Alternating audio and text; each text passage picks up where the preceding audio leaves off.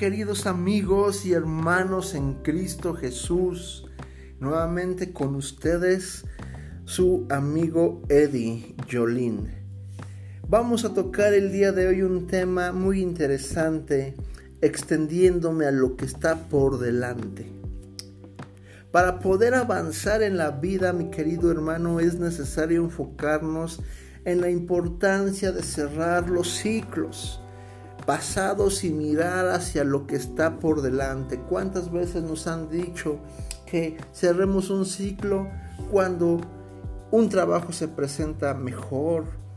Eh, que cierres un ciclo a una relación que quizás no tiene eh, beneficio, un noviazgo que no tiene eh, beneficio en Dios.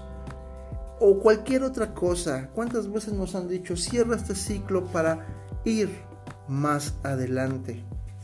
El apóstol Pablo declaró, extendiéndome a lo que viene por delante. ¿Por qué? Dejó lo que estaba atrás. No permitas que las circunstancias equivocadas determinen tu enfoque. No dejes que nada te impida extenderte a lo que está por delante. ¿Te gustaría saber ¿Qué piensa Dios de ti? Él mismo lo dice en su palabra. Sus pensamientos para nosotros son de paz y no de maldad. ¿Cuántas veces hemos dicho, aquella persona que es prosperada porque tiene estudios y está capacitada, pero yo que no estudié, que soy introvertido, seguramente no eh, tendré esas mismas oportunidades. A veces creemos que Dios no piensa bien de nosotros. Tristemente hay ese, ese pensamiento. Sin embargo, Él desea que te vaya bien. En el texto de Proverbios 23, 7 dice, porque cuál es su pensamiento en su corazón, tal es. Cuando digo, esto no es para mí, no voy a lograrlo. No tengo recursos para hacerlo. Estoy declarando lo que hay en mi corazón, pero Dios te quiere bendecir y multiplicar con toda abundancia. Sin embargo, muchas veces nuestra mente es tan cerrada y limitada que nuestros corazones también son tan incrédulos que no podemos creer lo que Dios quiere hacer con nuestra vida.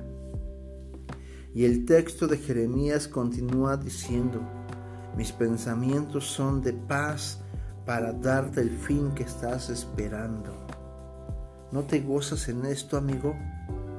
Dios tiene cosas buenas para tu vida. O dime, ¿qué esperas para este año? Dios te dará lo que estás esperando.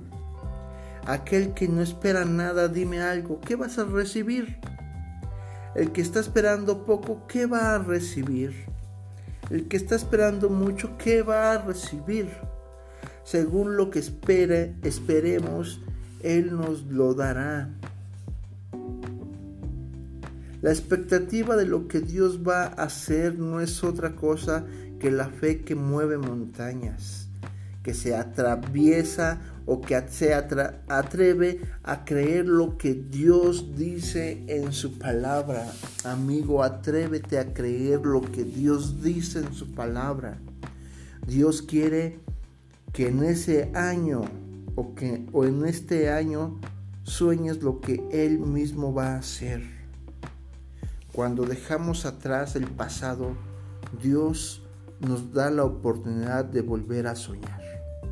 Hay veces que hay, personas que em, por su maldad, por su pecado, por lo que él cometió, dice, yo no merezco el perdón de Dios.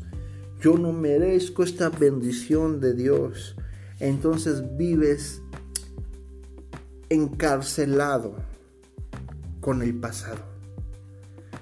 Dios nos da la oportunidad de volver a soñar aquellos que tienen el alma herida, afligida, triste o incluso hasta amargada, con toda seguridad no pueden soñar, no pueden creerle a Dios. Lo primero que el Señor quiere darte es un sueño. Cierra tus ojos y visualiza tus deseos más profundos. Dios tiene pensamientos de paz para darte lo que esperas. Dice su palabra en Jeremías 29. Pensamientos que, porque yo sé los pensamientos que tengo acerca de vosotros, dice Jehová, pensamientos de paz y no de mal, para daros el fin que esperáis. También declara la palabra en Filipenses, hermanos, yo mismo no pretendo haberles, haberlo ya alcanzado, pero una cosa hago, olvidando ciertamente lo que queda atrás y extendiéndome a lo que está por delante. Mi amigo, olvida el pasado, olvida los errores que quizás hemos cometido en el pasado. Dios tiene cosas nuevas para tu vida.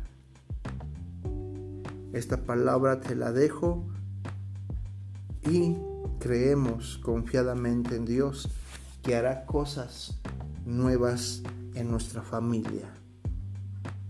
En el nombre de Jesús. Bueno, mis queridos amigos, gracias por escucharnos. Comparte este mensaje a la persona que más lo necesite. Y también oramos por que tu corazón sea movido para más. Un saludo a todos y que Dios los bendiga.